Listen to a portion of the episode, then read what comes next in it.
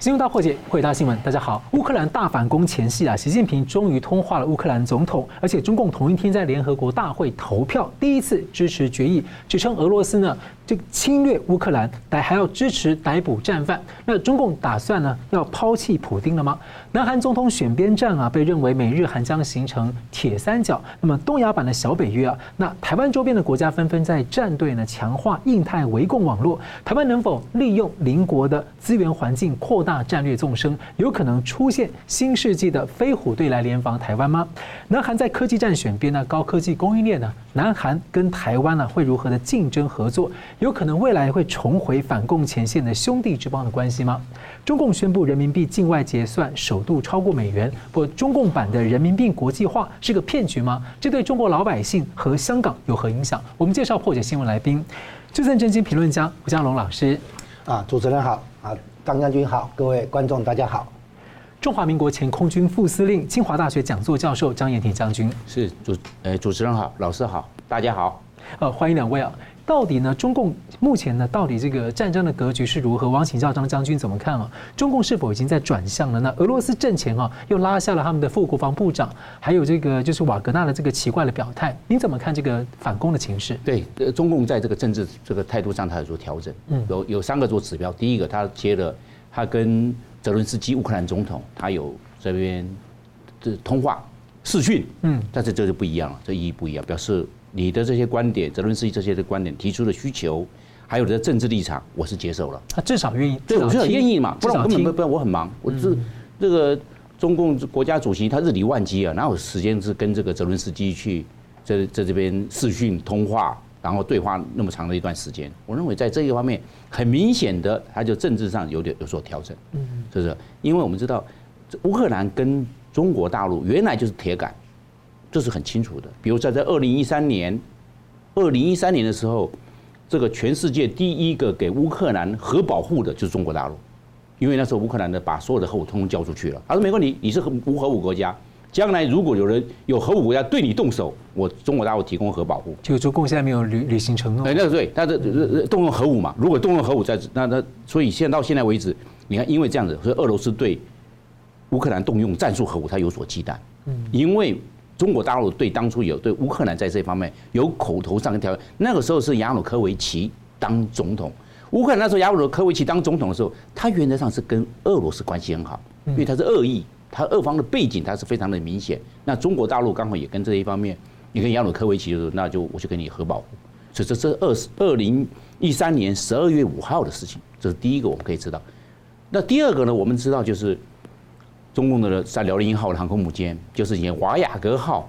瓦雅格号的话，以前的就就是在乌克兰黑海造船厂，就是赫尔松，赫尔松南部就是黑海造船。黑海造船厂是欧洲最大造船厂，当初就把这个雅瓦格号的航空母舰造出来。后来中共经过商售把它买进来，然后到香港去作为一个展览。后来也拖到这个辽这个辽宁那边去做改装成辽宁号的航空母舰，变成中共第一艘航空母舰，是这个样。你换句话说，还有中国的航太，还有它的这个驱逐舰的这个主机啊，我们叫那个那那那个那个主机都是乌克兰的提供技术，还有航太，包含卫星技术，乌克兰，因为乌克兰的不是农业，乌克兰的国防工业是非常强的。嗯，你要说乌克兰，它是虽然它是跟俄罗斯啊是苏维埃社会主义共和国联邦的一员，那个当初的时候，俄罗斯叫前叫苏联嘛，苏联在联合国大会就有三票，其中一票就是乌克兰。我说乌克兰的分量是非常的重，那这样子的话，又有这个军事上的这种合作，技术上的输出，又有这一次你看就是视讯的这一个意见的交换，再加上这一个我们所强调的这个核保护，你这样一三个一用看出来就知道哦，原来是这个中国大陆跟乌克兰本来在外交关系上跟军事上的互动是非常的频密的。那我们可以看，其实乌克兰对我们台湾呢，是我认为略有维持。嗯，你看呢，俄罗斯在台湾它有。它有商务代表处，但是乌克兰没有。我们到乌克兰去的话，一定要经过俄罗斯商务代表处办签证进入乌克兰。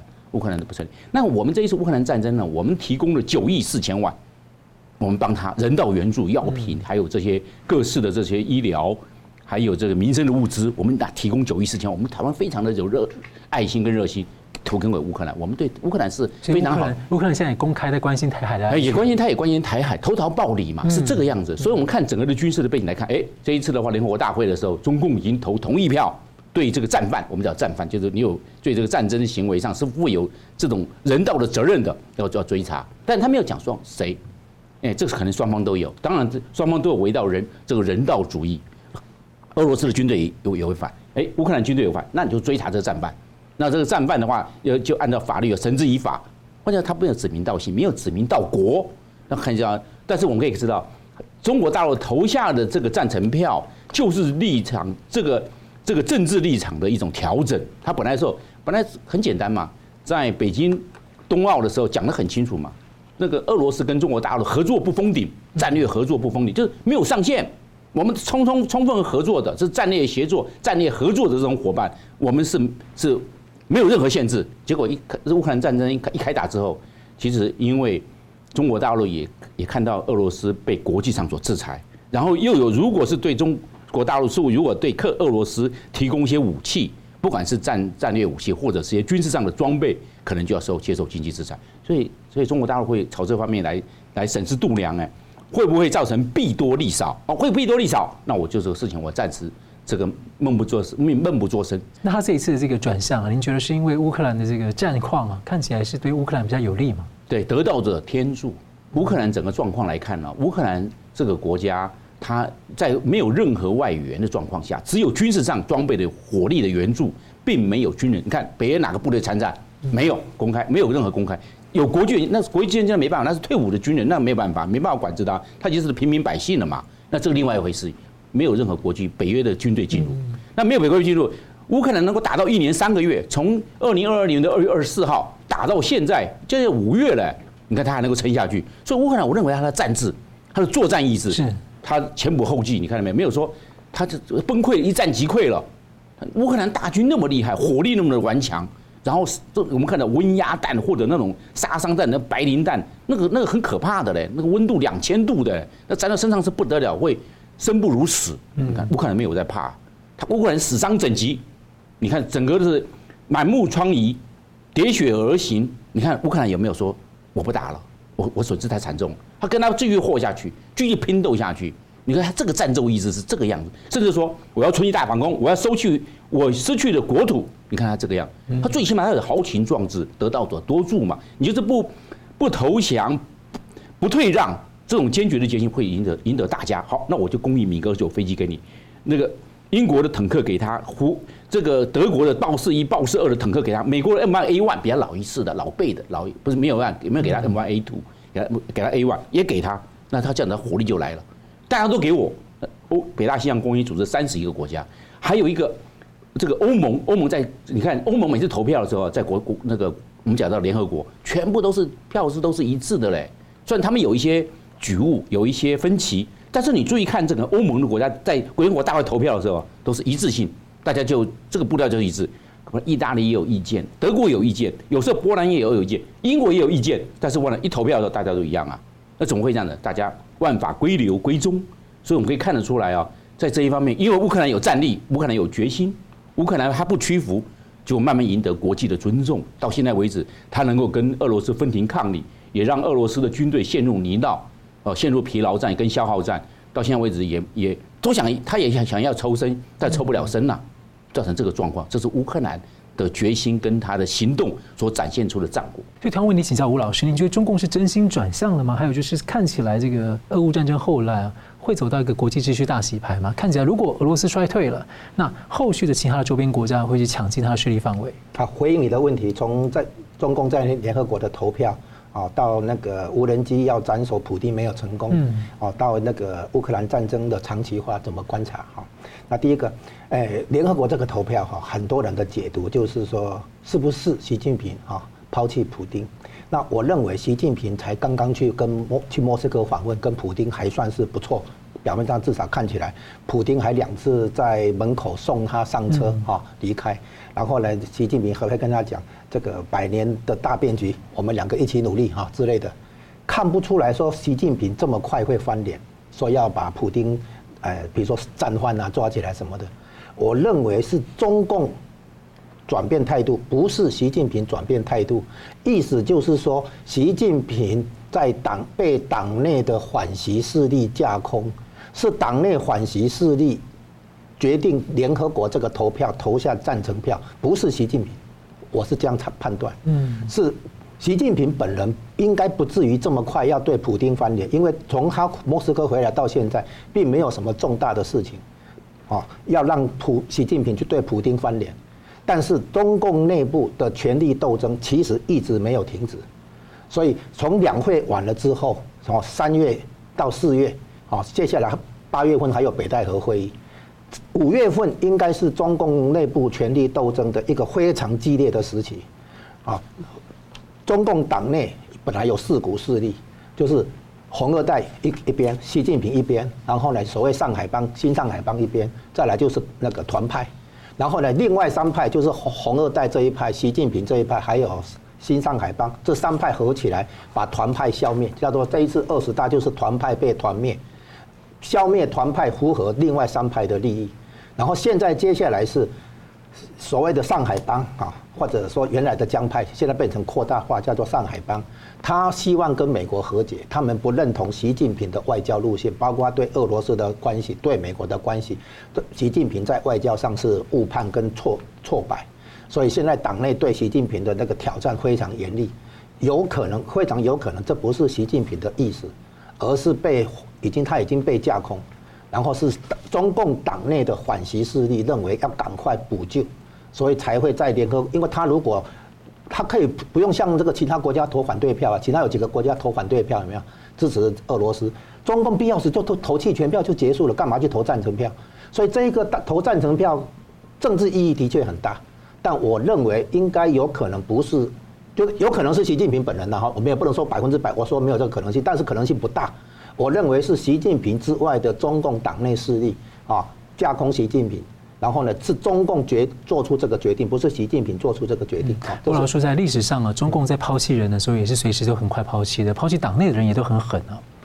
通常那个都有一段酝酿期，包括林彪被干掉，其实已经酝酿一阵子，甚至于事成之后还要隔一段时间才发布新闻。啊，那我们现在看起来，其实习近平党内受到挑战最明显的讯号，就是他的一再坚持的动态清零政策被拿掉。这个事情其实很大，因为习近平并不甘心动态清零政策被拿掉，但是最后还是被拿掉。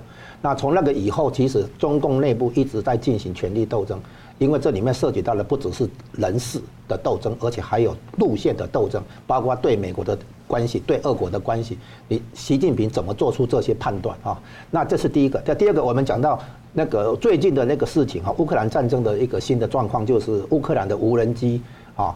在也就是要斩首普丁没有成功这件事情哈，那这个是德国媒体报道，大概其他媒体他可能英国那边大概也有间接这个佐证这个事情。那个地点是无人机啊摔下来的地点是在莫斯科东边吧，啊就是三十公里范围。那因为普京去那边视察一个工业园区。所以那个地方呢，被无人机进来，然后无人机没有成功的那个刺杀到普丁，它上面有一些塑胶炸药，好，威力很强大的。那么这个说明几件事情：第一个，普丁的行程，这个是叫这个叫情报，情报被乌克兰拿拿到，这是第一个。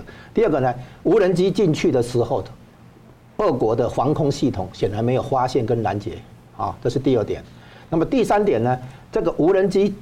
尽管没有刺杀，这斩首行动没有成功啊，尽尽管这样，但是对俄国境内、俄国内部的势力，比如说有些人可能会起来推翻普丁的这种势力的话，是一个强烈的信号，就是说，那个普丁哎不，乌克兰显然得到北约这边的授权，你可以进入俄罗斯境内来展开军事行动，包括斩首行动在内。那这个信号，北约。虽然没有直接介入，对不对？好，这一次，但是北约等于或者透过乌克兰在发这个信号，对俄罗斯内部，哦，就是说那个刺杀普丁或者对普丁有所不利的动作的话，可能俄国内部会有人起来。那这是这是三个角度来观察。那么中共看待乌克兰战争，其实有一个基本的最基本的战略思维，就是借用西方国家去削弱俄罗斯，于是俄罗斯只好倒向中国。中共这边，那普丁变成俄呃习近平的小弟啊，这个情形越来越明显。然后呢，可是中共不能让普丁下台，不能让俄罗斯崩溃，所以他也必须适度的支持一下。他不是真的要让俄罗斯打赢，应该大概做不到这一点，但是不能让俄罗斯崩溃，所以他也有时候必须去支持一下他。现在据说乌克兰战争在清理战场的时候，发现有一些俄国的士兵其实是黄种人，啊，其实一看里面的那个服装里面的标志里面啊是中中文字，啊，听说就是来自河南。的一些那个可能穿着民兵还是工程兵还是什么名义，反正不同名义进去，但其实那些人是来自中国大陆。你网络上目前有这样的一些传言，有有一些这种情况，就是说被打死的俄罗斯的军队那边里面有一些那个中国人啊，是这样子。那么理论上来讲，习近平不可能完全不给俄罗斯支持。啊，因为他们之间的那个所谓的那个战略同盟哈，就像刚才张将军已经提到了，啊，上不封顶的，没有上限的，这实际上实际上就是军事同盟。那习近平如果完全不投入资源来支持普丁的话，那不说坦白讲不可能说不过去。那问题是中共能够投入到什么程度？中共也不能去承受美国的金融制裁这么大、这么这样的这样的一个风险，所以他们在适度那个维持一种平衡。那现在可能多了一个，就是说是不是在联合透过联合国的投票？啊，向西方国家买保险，万一将来乌乌克兰战争，俄罗斯这边战败的话，啊，那将来的话，这个后乌克兰战争时期，中共必须给自己找到一个位置，不能被列为所谓战争的共犯啊。然后呢，要一起被制裁，所以他可能也要稍微所谓适度买保险，对冲一下这个风险，支持俄罗斯的风险，这个说得通。但是这个决定应该有可能不是习近平做出来，而是中共内部的反习阵营、反习势力做出来的。休息一下，马上回来。欢迎回到《新闻大破解》。南韩大韩民国曾经和中华民国台湾呢，在反共最前线，犹如是兄弟之邦。一九九零年代断交呢，走了这个安全靠美国、经济靠中国路线。如今在全球的科技战呢，南韩选边站。现在和美国签了二三项的备忘录，尹锡悦也喊话，那个美韩的军事同盟要延伸到这个供应链的联盟。所以，我想请教吴老师哦，南韩这样的表态对科技这个科技战跟供应链重组的影响，再来就是说。未来会不会美国跟西方会加大对南韩的合作跟投资？那台湾跟南韩呢，在未来的这种呃供应链上面的合作或者竞争的关系，您怎么观？好，首先哈，我们要看出来，哎，我们回顾一下新世纪以来，我们台湾的产业政策曾经在陈水扁总统时期，哎，要扶持记忆体跟面板，叫做双低啊，然后后来在马英九时期，可能要扶持这个太阳能产业等等。然后这些产业政策在以前的话都应该会产生效果，可是都没有，你知道为什么？就是说马英九执政时期，他说锁国不对，理论上没错，锁国是不对，应该要开放。所以呢，他增加跟中国大陆的一些经济上的谈判啊、协议啊，就是说他以为哈，不要像那个民进党执政的时期那样，好像对中国大陆有很多排斥或敌意，所以开放程度有增加啊，这个没错。可是。即便马英九时期这样子的开放，可是没有产生预期的效果。台湾的股市、台湾的经济增长都不如预期。为什么？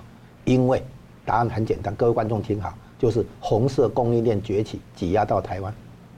哦，那这一次韩国的这个选择，哦，比如说韩国在记忆体的生产产能大概有，说不定有百分之四十是在中国啊，中国大陆。那韩国如果也开始脱钩撤出来的话，跟台湾台商这边的撤出合起来构成的，就是对中国大陆的红色供应链的一个算是打击。嗯，红色供应链一旦撑不下去哈，那么韩国跟台湾的科技业重新崛起嘛，啊，那么。台湾跟韩国的竞争其实不算什么嘛，因为那个都是在美国、日本哦，西方国家民主自由阵营之间的市场竞争，这个司空见惯。良性竞争很正常。不司空见惯。你看早期的时候，早先我们台湾还没有科技业的时候，我们有个东西叫不锈钢。嗯。我们不锈钢那个时候也是跟日本厂商竞争啊。对对。这美国跟欧洲也在竞争，比如说美国人做的那个意意大利面的番茄酱啊，可能要跟欧洲那边竞争，就是。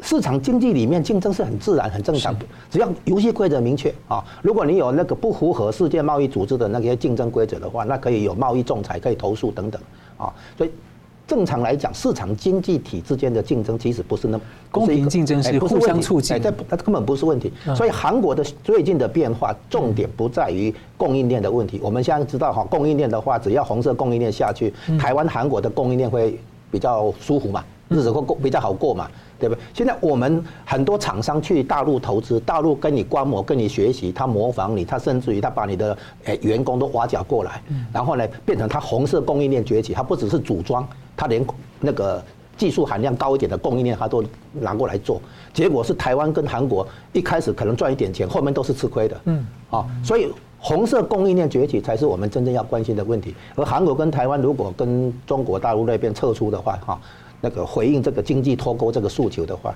那么红色供应链的没落是肯定的。那中共之前这个官方资金的去过度的补补助，国家补贴，对，那个对，没错，这是个问题。台湾真的是打得很惨。第二个问题就是国你讲提的很好，就是国家补贴这个问题，就是说中国式的哈这个出口导向经济模式。啊，它跟这个韩国、台湾这边有点不同，就是国家补贴的确大量介入啊。那所以呢，这个韩国在这个科技方面的话，其实这个只是一个问题而已了哈。它真正的问题在于韩国的骑墙墙头草政策，叫做军事安全靠美国啊，然后一些市场经济啊这方面要导向中国大陆，这个墙头草政策结束了，走不下去了。嗯，啊，所以呢。韩国衡量轻重哈，决定回到美国这个阵营，就是美国、日本。然后你现在看看那个区域安全来讲的话，美国除了抓好日本、抓好韩国之外，现在在经营这个重新经营这个菲律宾这边，对不对哈？那菲律宾这边也能够体谅到，因为南海的问题啊，跟中共有矛盾，所以菲律宾也必须要买保险，以必回到美国这边。所以你会发现在地缘政治来讲，啊，美国等于在回到冷战时期。回到那个对共产专制政权啊阵阵营的一个围堵，然后你会看到说，以前中美国要推动与中国接触，希望透过中国的经济发展、社会演变哦能够转型，然后现在发现完全不没有办法做到了哈，完全落空。全球化的结果不是扶持了中国的中产阶级跟公民社会的崛起，而是扶持了中共的权贵阶级、红二代等等，他们把主要的利益拿去了。所以全球化在美国眼中看来是失败，为什么？因为美国本来是乐见你中产阶级崛起，开始整个社会能够更透明、更更自由啊，结果不是嘛？现在发现全球化的利益被掌握权力的红二代权贵阶级拿去了嘛，所以变成说全球化是让共产党实力更强大嘛，然后他对内镇压、对外侵略扩张等等，所以完全走样嘛。所以现在要要改变，要改变的结果是回到冷战时期。所以你看，现在韩国归队，菲律宾也会归队，最后一块拼图是台湾。所以美国先经营台湾周边嘛，到最后，对不对？韩国、日本都回到冷战时期啊，对抗共产阵营，对不对？哈，对抗集权专制体制的那个侵略扩张等等。那菲律宾也跟进，然后将来的话拼图最后一块拼图就台湾自己。那台湾到时候。已经没得选择了，你不加入也也还是要加入了哈，就是说，就算你有些人不想反共了，也必须反共，回到蒋经国时代，哈，坚决反共的路线，坚决站在民主自由阵营这个路线，然后所以呢，这个对对就台湾内部来讲的话，国民党可能必须要面对这个局面，就是你是不是认同跟接受蒋经国时代的路线。啊，你现在的那个从连战到马英九的话，这个很多路线其实是已经背离蒋经国时代的路线。那你现在国民党内部来讲，这还是重大危机，不是以对抗台独为名义，其实是去站到共产党那边，这是错误的啊。所以呢，很南韩的选择其实对台湾内部的以美派啊、哈亲共派啊。是一个警钟啊，一个一个警示了，就是一个重大起觉那个觉醒，韩国的觉醒应该对台湾内部也有一有一些启发了啊！你不要以为在台湾内部对付台湾内部的政治对手，然后就反而去外面靠向中共去了哈，这是不对的啊！那现在看起来地缘政治在重组啊，然后呢，日本不但归队，而且日本也要重新武装啊，在美国眼皮底下重新武装，然后以便将来那个。如果台海危机恶化的话，那日本肯定要介入，因为台海的安全、和平与稳定是日本的国家利益。那日本的国家安全、国家利益是美国的责任、美国的承诺，美国也必须介入。再加上美国自己的国家安全、国家利益，是因为一旦第一岛链被突破，后面的关岛跟夏威夷是无险可守的。海洋的话，中共的海军直逼加州外海，所以美国也必须确保第一岛链的安全。所以美国支持韩国啦、台湾、菲律宾这些的话，完完全符合美国自己的利益啊。所以美国基于自己的利益的话，啊，他会在地缘政治这边继续努力推动，把一些跑出去的小盟友重新拉回来。啊，韩国就是最重要的例子。所以我们不要只看到科技业、供应链这些问题，一必必须看到更大的格局，就是地缘政治的重组。然后呢，这个回到冷战时期啊，以民主自由来划划界限啊。如果你去依靠专制，那你不配称作民主啊。我们就是要有这个体认。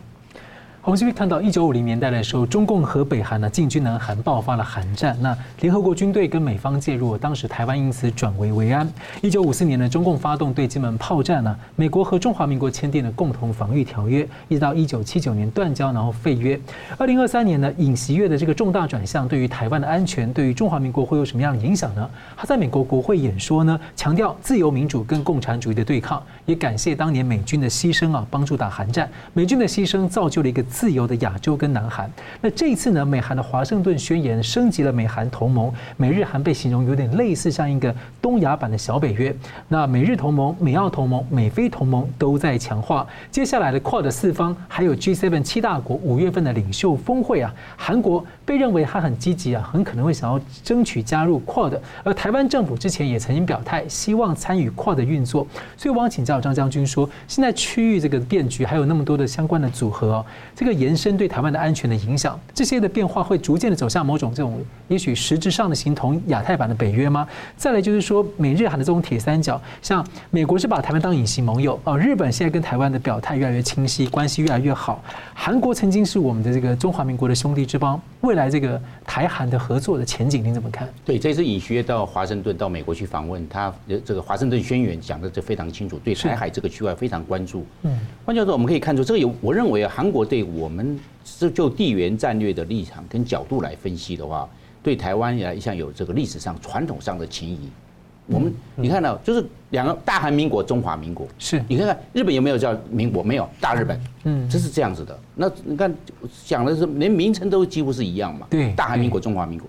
这个军事上的这个背景呢，这个是长久，这是日积累月的。我们看第一个，我们那个韩国的他现在外销了那个黑鹰黑鹰战机啊，F A 五动。嗯，它外销到菲律宾，外销到这个印尼，甚至外销到欧洲，到波兰去。它也到过马来西亚做航空展。是，它可以，它都每次的来的通过这个台湾，都到台湾。没那个从朝鲜半岛起飞，通过济州岛，就往南边飞到台湾，到小港机场落地。媒体都有公开。它这个，包括幺三洞也来落地。为什么幺三洞？它有一些地面上的装备，这个打氧车啊，还有这个气源车，它要运输。因为飞机还有附属装备，对，就幺三洞，幺三洞也落来。这是韩国的幺三洞落在我们的小港机场，为什么不落到中国大陆？中国大陆你跟他不是有邦交，不是有官方的关系，而且你通过中国大陆往南边去刚好啊，这是又是国际航路都可以，为什么他要选台湾？嗯，你看我们这个这种这种军事上的这种互动跟，他已经有信任感嘛，有信任到台湾来是对的，是这样的。第二个，我们看看各国派到台湾的这些军事的武官，我们看到韩国派的是现阶，日本派的是退伍的一个一个准将，一个少将。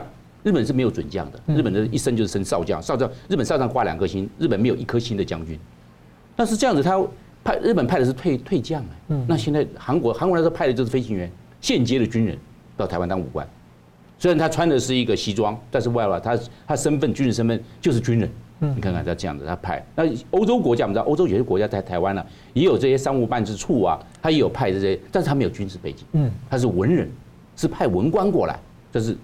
菲律那个韩国派的是武官，菲律宾我们看菲律宾南在我们南边呢派的也是穿西装的。哦，也是也是武官，没有武官哦，菲律宾不派武官。哦，我们派菲律宾有武官，嗯，但菲律宾派台湾没有武官，韩国派台湾是武官，是现阶的军人，这个军事关系就不一样，我派现阶军人到你的国家去，那换句话说军事上就有合作，所以他为什么？他的这 F A 黑鹰战机要到我们台湾小港来落地，这是武官安促成的。嗯，他在协调，他的安排什么路径、什么时间、什么航路、什么时候到场，然后落地加油，加油当然这个哎呀都要支付这些钱的啦。这个完毕之后什么时候离场？离场的航路是怎么样？然后从到菲律宾或到是印尼回来的时候也是一样，反向也到小港，结果小港加完油之后飞到济州岛，通过济州岛回到朝鲜半岛落地，是这个样子。你看这些这些关系。我讲过，为什么不到中国大陆去？显然就是韩国在军事上跟台湾是比较比较近的。那么这不是好几次了，他来这边落地加油好几次。第三个，我们看韩战。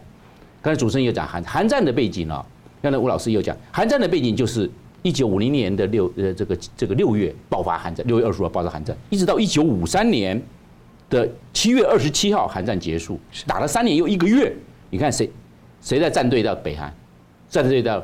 朝鲜、中国大陆抗美援朝嘛，很清楚。哎，美国是帮助南韩呢，在这边守到三十八路线。你看，在前几年长津湖战役那个影片，火红一时有没有？你看就知道了嘛。那换句话说，中国大陆对朝鲜在它的抗美援朝，它很张扬，就是说，对现在的南韩，就是。大韩民国是不是产生到很大的？现在派了很多当时这个国民政府在那里的军队去当炮灰，把他们故意不给他们衣服，冻死他们。对对对，就是这样啊。那很多冻死变成冰雕连嘛，大家都有这个名词。然后又把他们拿来宣扬，说是共产党伟大。对对，真的很过分。对对，就是这样子嘛。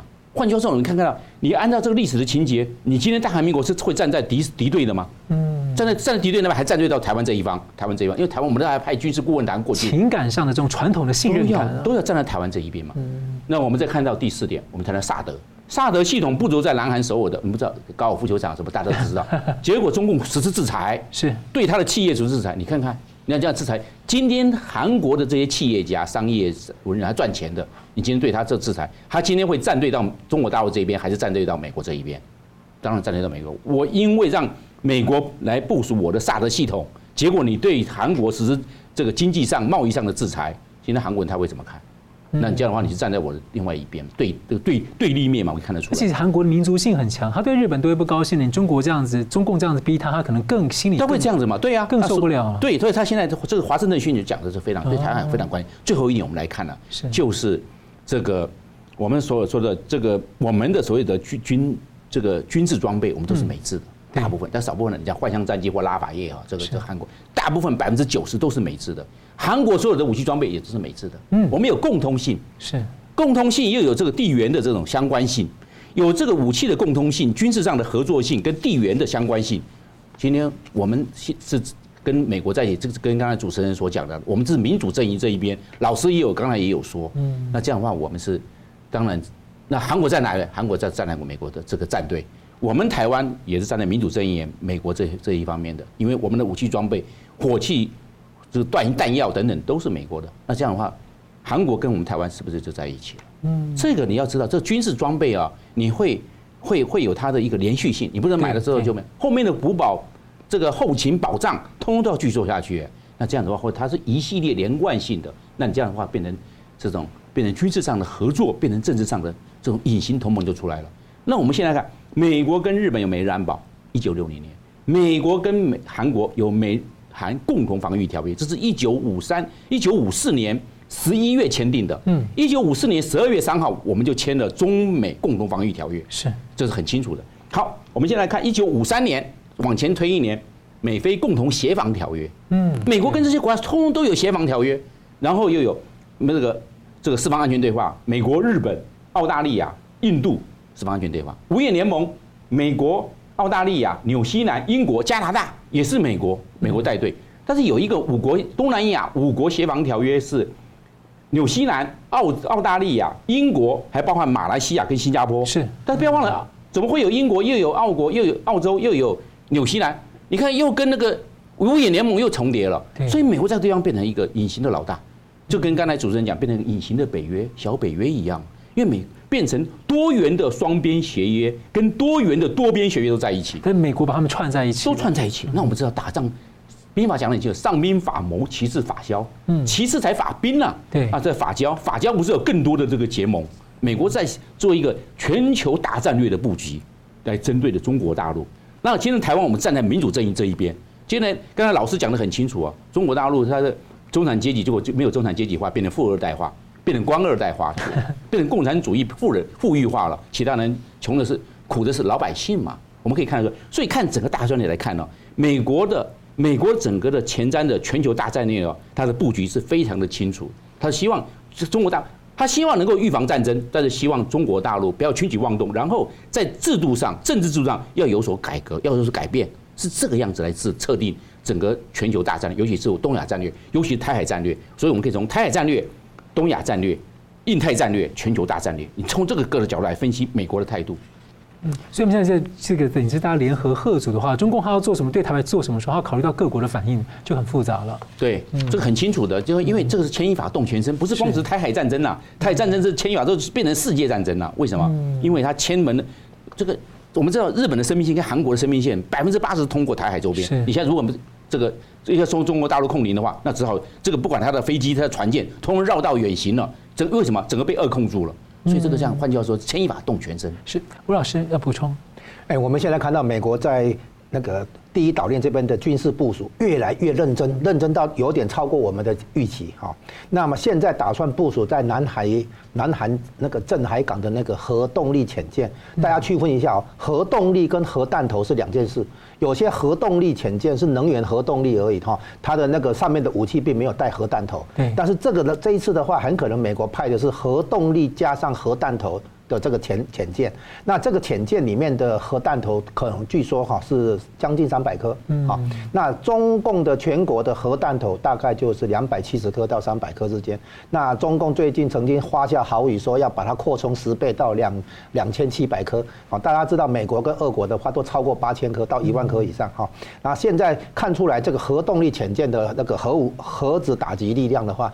哦，这个有将近三百颗的核弹头在上面，那另外很可能会派两艘来，万一其中有一艘那个故障打被打击的话，还有另一艘。那另外一个那个看到美国的严的认真部署，还有一个叫做 V1B 轰炸机，V1B 轰炸机上面的那个中程导弹，就射程一千公里的导弹，大概有四十颗左右吧，哈。然后呢，在东海那边配两艘，南海这边配两艘，总共有四艘。哦，这个可能会先在关岛那边停留，到时候的话，东海这两艘涵盖台湾海峡，整个在它的一千公里这个飞弹射程内，同时还涵盖杭州、上海、长三角。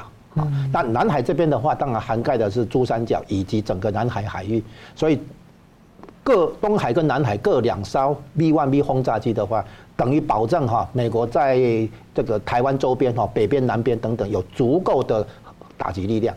啊，而且这些是射程一千公里嘛，哈，所以涵盖的范围够大。那这些美看起来，美国居然这样部署的话，换句换句话说，美国非常认真，这点的话可能会对中共构成有效的一个贺阻力量。休息一下，马上回来。欢迎回到新闻大破解。南韩选边站，接着五月一号起呢，菲律宾有可能表态亮牌。那么中共军事的专栏文章呢，在二十六号说，一旦呢中共启动所谓的对台武统呢，共军呢恐怕将遭遇四面楚歌的局面啊，多国联军，稍不慎呢，中共就全盘皆输。所以我想请教张将军，我们今年的这个国军的汉光演习是聚焦在突破的中共的海空封锁，还有保存战力。那先前美国国防的泄密文件有提到说，呃，对于这个台湾的空防面临的压力是有些担心，尽管有没有这么大量的飞弹部署，但是最近我们看到有一个四十二年来这个第一次核导弹潜艇要部署到南韩了，摆在中共家的门口，战略轰炸机也可能降落南韩。然后美国、印度最近的空军军演也有战略轰炸机，在第一岛链之外，还有第二岛链的这个呃澳洲关岛的这个远程火力跟核子潜舰。所以我想请教说，在实战当中，中共还要夺取这个台湾周边的这个制海制空啊，它的可能性是不是越来越越不容易了？再来是说，您的最新文章提到一个空中巨子。决战境外的概念，主张要结合邻国的资源给台湾所用啊，甚至组建这个国际飞虎队啊，您可以谈一谈？对，我都认为这个蛮重要的。我们可以看到，这个将将来的整个局势哈，都是牵一发而动全身。那今天如果中共对台海用兵，不要忘了，它南海问题，南海问题包含菲律宾，包含越南，嗯，也包含我们所所讲到的马来西亚。当然，马来西亚跟中共现在是走上和好的路线，但是不要忘了，这些伸手国将来会不会趁这个时候？趁人之危，我们看到很多的战事爆发都有趁人之危的机会。那他这个时候会不会趁势动手？我们我认为不要完全排除。所以为什么四面作战有可能？第一方面，我认为是南海，因为这一次刚刚落幕的这个美菲肩并肩的演习，规模最大，将近一万八千人了。美国派了一万二，光美国就派了一万二，还派了十二个国家派了军事观摩团参与美国美菲肩并肩演习来观摩，关键非常非常盛大。你看菲律宾是个军事小国。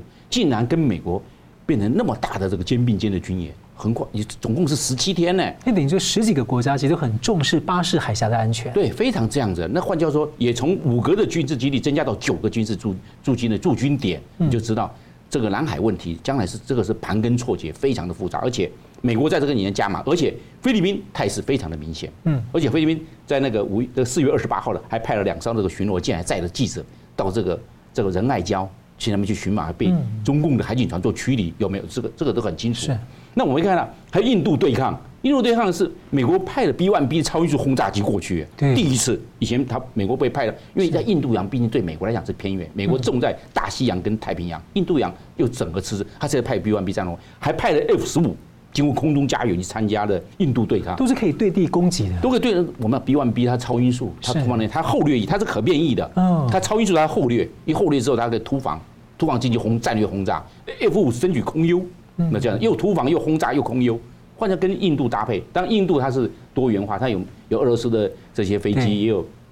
英国的也有法国的，换成两个人包标风 标风战机，还有自己做的光荣战机。是，它是个比较多元的。印度的印度它采取，当然它采取多元外交了。嗯，它这样子很简单。那印度跟美国军演针对谁？任何演习都要有个假想敌。嗯，那很清楚嘛，就中国大陆嘛。你不可能印度跟也是对的是锡兰，对着斯里兰卡，或者对着孟加拉，绝对不可能的嘛。那一定对着中国大陆，这个非常清楚嘛。好，那我们现在要移到这个地，移到台海。那台海问题一动一牵一发动全身。钓鱼台问题会不会产生一些主局务呢？当然会有。这钓鱼台的问题，日本一直非常重视的。日本是日本就强调钓鱼台问题的话，按照美日安保，美国也讲钓鱼台是包含在美日安保协防条约的内容里面。换句话说，这个地方会不会也产生这些东北亚的这些这些这些军事上的这种对抗？非常明显。而且日本讲嘛，日本的海上生命线一千一千海里，就是一千八百五十公里。就在南海跟台湾，因为这是它的海上生命线。日本的天然气跟石油哦，它还有它的海上贸易。日本是一个以外贸为导向的国家，非常重视海上贸易，通通过台湾跟南海，日本绝对会参与的，会摄入。换句话说，你日本也好，台海也好，南海也好，印度也好，你这个四方一完毕之后，这整个话会呢遍地烽火。所以这个他这个他这个逻辑分析，站在军事学的角度来看是合理的，会有这一方面。所以中国大陆会贝多利分。那北部战区对的就是东北亚，是的，日本这个区块；东部战区对的台湾、台海；南部战区对的是台海；西部战区对的是印度，它都变成全面作战了。因为原则上中共五大战区哦，只有中部战区，中部战区是没有责任区，它是卫戍部队，然后再加上它的战略预备队，看东南西北中哪个战区这个紧张了，他就战略被投入到哪个战区去，或者变成全面作战。对中国大陆来看，整个局势的发展，如果是要走向对抗的话，对中共大陆是不利的。我们可以从这上面看。因为刚刚主持人讲到，就是说我们是不是这个这个借助到这个这个飞虎队？我们这以前二次大战的陈纳德将军组织的飞虎队啊，再加入我们的这个二次大战，到时候这个战胜了日军，这个这个样子。那我们认为，我们是不是有些我们现在飞行员？我们现在有那么多的战机，我们飞行员是不是可以借助于国外？这国外的这些飞行员，美国的这些飞行员，在空军退伍的、国民兵退伍的，飞行经验三四千小时，非常经验老道，我们可以聘他过来啊。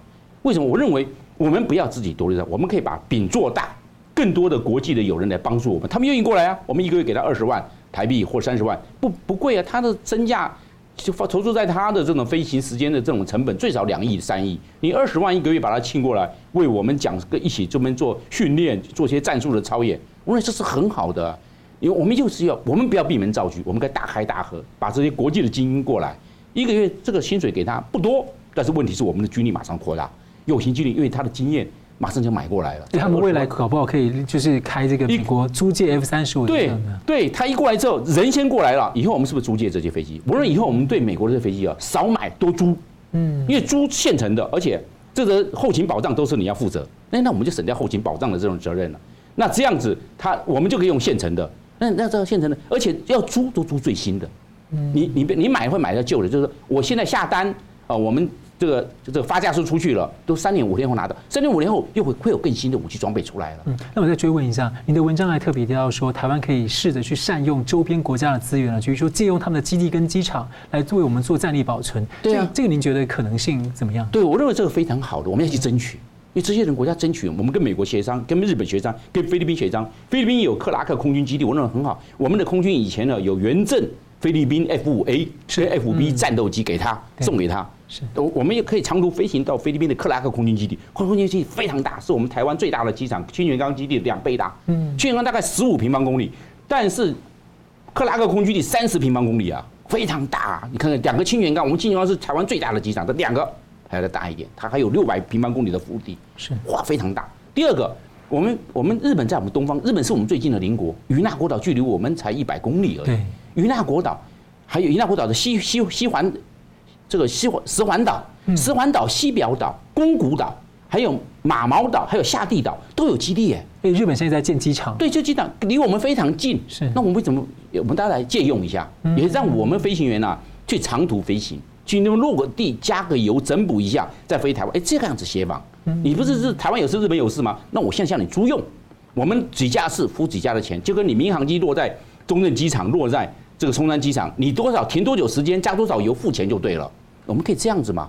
你军机只是这样，我们加个加个油加个水，飞行员下来这个这个稍微休息一下再飞回来，这样子让让这个飞行员习惯这个周边的战场环境。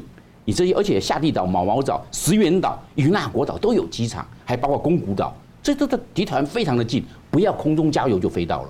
那我们为什么不做？那日本也应该这个时候提出条件，我们就把它提出条件了。而且经过我们的争取，日本现在台湾派到台湾的这个以前的时候是备役的这些。将官现在派的是现役的军人，又不一样了。自卫队现役的军人提升了嘛？你就要跟他提出来，提出来之后他说考量，经你考量之后，美国都派现役的，那我日本也派现役，所以现在是现役的自卫官在台湾，是这个样子。那我们现在就进一步的来合作，我们是不是来租借这些？飞机的场地，让我们来训练，让我们更熟悉战场的环境，让我们的后勤保障啊更能够相对的提升。再加上我们是不是扩大我们飞虎队的这方面的人才库的培养？再加上像美国租用的这些军事装备跟武器战机，这最棒的，可都是一线的。如果能够扩大的话，租比买划算。那这样的话，对我们国防预算的这种发展跟它的运用，是不是极大化有产生极大化的效应？我认为这只是思考一个努力的方向。嗯，就看起来，这中共要夺制空制海权，如果有这些周边国家目前的部署来协助的话，它是很困难的。但是我们如果能够有争取多一点的筹码的话，我们会有更多的战略主动跟确保，对不对？对呀、啊，我们脚步要快，而且这些我们菲律宾国家对我们来讲也非常友善的。菲律宾非劳在我们这边呢，多少我们叫叫移工啦，哈，他们来移工到我们怎么那么多移工，我们提供他那么多就业机会，多少的我们他是在台湾所赚的非这个外汇回回馈到菲律宾。对菲律宾的经济都有非常大的帮助哎，而且又有地缘的战略的关系，我们应该这样子去努力嘛。那么日本更不用去说了，到台湾出访最多的国家，一年四百万到日本是全世界最多的。我们台湾要出访啊，你看大家选哪里？最近都选日本。嗯，到到其他欧洲啊，到美国都没有，最一的就是日本最多。其他才是新加坡，才是欧洲其他美国其他国家，是日本四百万。你看我们台湾才两千三百 三十七万人，就有四百万到日本去，是多大的收入？对日本是在在在在地缘上是是不是关系非常的密切？那我认为从这个角度，我们再去努力开发的话，对我们来讲，我们可以合作无限大嘛。我们也可以讲，我们跟日本之间的互动合作，还有军事上的这这这种这种协作，可以不碰顶啊。我们可以这样的，让我们战力极大化。我们战力极大化不是要说反攻大陆啊，是确保台海的稳定嘛。我们上兵法谋，其色法交，有更多的国际盟友站在台湾这一边，那这样我们力量就大，力量就大。我们要要的目标是什么？确保台海的和平与稳定嘛。我们这里看到呢，中共最近呢又推出了这个所谓的修正版的反间谍法，又频频对外企出手啊，在五天内呢就有三十七点一亿的美元逃离了中国大陆。而中共的外汇管理局最近声称啊，他们的境外人民币的结算呢，首度超过了美元。那吴家荣老师前面说过啊，中共推所谓的人民币国际化，其实根本不具备国际化的条件，交易方甚至中共方面呢。中企还有是中共的官员自己呢，终究会把它做成换成美元来储备哦。那么这种不能自由兑换货币的阉割版的所谓的人民币中共版的国际化是个骗局吗？那么想请教吴老师哦，这样的情况对于中国老百姓有什么影响？还有对香港的影响？所谓人民币国际化最近成为话题哈，是这样子，大家先区分一下，我再重复一下，就是贸易结算不用美元，这个是 OK 的。啊，然后呢，你拿到美元之后，不，你你拿拿到那个美元之外的货币的时候，比如说你拿到人民币，还是你拿到这其他国家货币，然后你怎么储藏？答案都都是换成美元啊。那那那个去美元化的时候，那个交易结算的话，怎这这个计价基准怎么样？那比如说人民币跟美元一个汇率啊，对。然后呢，比如说巴西的货币里尔跟美元一个汇率，那根据这个汇率，大家再去算说人民币跟巴西这边的交易要怎么进行？所以计价的基准背后是美元。定锚啊，对，然后收到钱以后，虽然支付不是美元，但是收到钱之后，你还是把这些美元之外的货币换成了美元来出场。那只是说，你跟我之间买东西互相的时候，我们可以用彼此的呃货币来对冲。好，现在现在有一些那个情况是这样子哈，就是比如说中国向某国 A 国买，比如说一千亿美元的产品，嗯，啊，比如说沙乌地啊，沙乌地阿拉伯好了哈，好，那在这个交易之前，中国先贷款给。好，比如说这个 A 国一千亿美元，然后我跟你下单买一千亿美元的产品，对，啊，然后呢，我支付贸易结算支付人民币，你收到人民币，我跟你买东西付人民币，你接受，啊，你接受了，然后呢，你拿到人民币，啊，比如说人民币多少呢？一千亿美元的话，比如说如果汇率是六点九的话，那么就是我用六千九百亿人民币付款，贸易结算用人民币去美元化，OK 吧？对不对？好，然后 A 国拿到六千九百亿人民币之后，来还掉当初的美就是美元借款，嗯。我当初中国不是给你一千亿美元的贷款吗？啊，你你你有负债嘛？你欠我一千亿美元，对不对？然后你还款的时候，你用六千九百亿人民币来还，然后中方接受，所以其实还是用美元结算的。过程用美元，但其 实还是用过程表表面上用人民币结算了。好，比如说我我要付你一千亿，我跟你买一千亿美元价值的产品，我先贷款你一千亿美元，然后呢，我付贸易支付结算的时候用六千九百亿人民币给你，你再拿这个钱来还掉那个贷款。所以对那个对方国家为什么接受？他他实际上拿到的是美元嘛。嗯。好，那这种这这种 这种这版本的那个人民币国际化，让你哭笑不得哈。这种就是贸易结算部分的确是用人人民币支付啊，但是你搭配的是其他的金融交易。好，好，再来一个，那这个跟东西跟数字人民币又连接在一起。哦。为什么？因为数字人民币背后有一个推动的隐形的力量，是地方财政危机。是啊，然后呢，因为人民币你你你的账户里面多一个零少一个零，谁谁知道啊？然后人人民你本来是要用跨境人民币结算系统来取代美元，万一被美元制裁的时候，也用跨境人民币结算系统。然后可是你要用数字货币的话，你必须国内先使用。别人拿才能够用数字人民币去在中国买东西嘛？是。所以呢，为了在国际上推动跨境人民币结算系统，中国内部要先推动数字人民币，叫 OK 吧？然后数字人民币在国内推动了一个重要推动力量，是因为地方财政危机。嗯。好，然后呢，现在问题来了哦，如果你用数字人民币的话，相当于要到币制改革。嗯。就像相当于我们以前哈有旧台币有新台币，对不对？币制改革，然后新钞换旧钞的时候，比例可能不是说十比一啊。十块钱旧钞换一块钱新钞，或者一百比一啊，这样子，啊，那原来的人民币纸钞要改成数字人民币的话，那很多贪官家里面都很多现金，床底下了保险柜里面很多现金，这些现金哦，在改成数字人民币以后就糟糕了，就不能用了。目前是一比一，哎哎，所以他们要怎么办？他们赶快拿这些人民币。透过沪港通到香港，嗯，去买港香港股票，叫 OK 吧？好，本来沪港通就是这样嘛，哈。你拿人民币在香港买股票，然后你把香港的股票卖掉，拿到的是人民币嘛？不是，是港币。是。然后港币跟美元有联系汇率，拿港币马上换成美元走掉了。所以为什么推数字人民币？是原来中央要把那些贪官的钱挤出来。嗯。很多。财富是用那个纸钞、现钞、现金的方式藏在那个地下室的这个床底下，什么什么，然后要把它逼出来，然后逼出来的结果，这些人赶快跑，所以呢，现在很多钱跑到香港，然后在香港的外汇等于支应了这个这个部分，香港的外汇被掏空，哦，所以对香港会有重大影响，香港的外汇等在承受这些洗出来的钱要打到外面去，然后因为数字人民币逼出这些钱。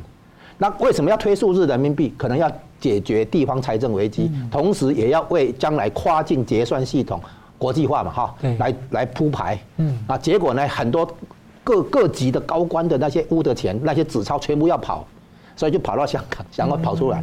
所以你会发现，为什么会用反间谍法对外企出手？因为这些外企的话，说你是。诶，商业间谍哈，有什么诶伤害到国家安全，对不对？跟你约谈，那你不是人心惶惶吗？对不对？好，将来请问你这些外企如果要撤，你的结会会不会过？那非常麻烦了。啊，对你这些外企，我现在说你是间谍，哦，还是你有涉及国家安全？那你说我我不玩了，我我要撤可以吗？你要撤的话，结会会不会给你过？就找个理由给你冻结起来了。啊，对，所以外企为什么现在要跑？因为将来跑不动。哦你你有你你有间谍嘛？你你危危害国家安全嘛？那你这个外企将来要走的时候，我是不是可以来找你麻烦？甚至说以后我就不想你走，我就找个理由去搜你的电脑，然后随便给你扣一个间谍可能性，对对对，你就被冻结了。啊，对啊，为什么这样？嗯，没外汇嘛。哦，一切都是外汇的问题。现在现在这外汇存底已经快干了嘛，就是实际上，然后呢，财政也干了嘛，所以所以必须搞数字人民币哈。数字人民币的话，地方政府的账户你多一个零少一个零，你怎么知道？所以老师可以这样讲吗？其实中共爱美元，想要美元想的要死，就是没有了。而且香港的外汇也快被将中共贪官跟中共的官方给搬光了，对，所以我就刚没办法，就给你给去美元化，其实是要掩盖它外汇没有的问题。对，这是其中一个一个解释哈，一个可能，哎对，一个解释，那就是说现在中共在金融方面、财政方面都怕。面对巨大压力，财政方面不能支持，没有办法支持地方的这个债务，公务员要砍啊，薪水要砍啊，等等，对不对？然后外汇也不够，所以呢，外资要撤离的话，可能尽量都不让他们结汇，所以会找理由去修理外企。那这种所谓的国际化对老百姓有什么影响？老百姓的货币怎么样？老百姓被收割更更严重嘛，被压，你看，你不能出国了嘛，哈，你把护照收起来嘛，对不对？然后呢，你你你进口买东西的话，你没有人民币去做支付的时候，不，没有美美元做支付的时候，你的那个输入性通膨也会来嘛，哦，它会有通膨的问题嘛，哈，它会有这个国际采购能力不足的问题嘛，那里面的那个可能物资的限制哈，配给会更会会卷土重来嘛，就计划经济那一套，呃，物资控制那一套配给啊，这些都会卷土重来嘛。好，因为它没有办法从国外进口充分的物资了嘛，哦，包括煤炭啊、发电啊这些都会嘛，所以以后方方面面会展开了。好了，节目最后呢，我们请两位来宾用一分钟总结今天的讨论。先请吴老师。诶，最近提到两个话题，就是地缘政治跟人民币国际化的问题哈。人民币国际化，我简单讲一下，就是中国作为经济大国跟贸易大国，它的确货币使用增加是合合理。但目前的这个是货币份额才百分之二点七，百分之二点八，啊，它其的确有上升空间，起码要追上英英镑跟日元嘛，啊，但是因为人民币自己没有这个解除资本管制，没有不能自由兑换，而且它的那个人人家之所以接受人民币做一些交易哈，做一些结算的话，是因为人民币背后有庞大的美元作为储备，然后他们拿到人民币以后可以换成美元那个。离开这样子，那所以如果中共的人民的那个美元外汇资产不不够的话，那人民币国际化也做不起来。啊，所以我们现在看起来方方面面看出来，中共现在的压力非常庞大，财政压力、地方政府的债，还有呢后面还有一个东西，国营企业债还没出来。啊，前一阵子的恒大是民营企业房地产的那个债，所以现在有财政压力，然后第二个有金融压力，就是这个外汇储备不够用。哦，所以必须阻止那些外资外资企业在撤离的时候，把人把那个结结汇哈，把外汇储备带带走。所以你可以看出来，中共想方设法宣称叫人民币国际化哈，那其实是在那个应对它紧急的一些状况哈。那从地缘政治这边来讲的话，美国在日本、在韩国、在菲律宾，甚至于远一点印度的话，不管联合演习还是武器销售啊，这个都越来越紧密啊。形成恢复到冷战时期的一个对抗共产阵营、对抗专制那个集权阵营的一个一个地缘政治安排，那这对对台湾来讲是有利的，因为这是全球的民主自由阵营对抗集权专制的那个侵略扩张啊，这个破坏国际秩序的一个必要的那个行动，那变成说没有。共同防御条约等同于有共同防御条约，说效果上啊，所以大家要对台湾的这个地缘政治、对中国的经济、对中国大陆的金融、财政等等，要更多的关切啊，所以要多收看我们这个节目。张将军，对，我们可以知道这个整个台海的局势，它非常的。非常的这个这个，我们讲这个脚步啊，轮动的脚步是非常的快速，而且国际上的这些国家，尤其是东东东南亚或东北亚，对台湾这个区块都非常的关心，包括韩国。就是韩国这次尹锡悦就讲到了嘛，就是华盛顿宣言就就对台海群势非常的关心。日本也是，因为不然日本不会讲说台湾有事就是日本有事，也不会这样。美菲律宾也是，不然这一次的话，二零二三年的美菲肩并肩的演习是历来三十二年来规模最大，在哪里？就是对台海区域的关心。那大家对我们关心，不要忘了天助自助。我认为我们台湾自己在各一方面，国防建设、军事预算，还有从军报国这种忧患意识，无论都要都提振起来。民民防民人民的心防是最重要的国防，你国防是其次，它是有形战力。但是不要忘了，如果有强大的心防、强大的忧患意识、强大的投仇敌忾的心。那这样的话，再加上你的武器装备弹药，说是它两个是相乘，不是相加，所产生的力量是非常强大。你这样才能够让这个台海的局势非常的稳定。在这个状态之下，我们的民生发展，还有这个国家的这个国富民强，才能够有一个最根本、最重要，还有最百分之百啊，最胜券在握的保障。我认为是完全是靠实力。嗯。好了，感谢我们感谢呃两位来宾精辟的分析，感谢观众朋友的参与。新闻大破解每周一、三、五再见。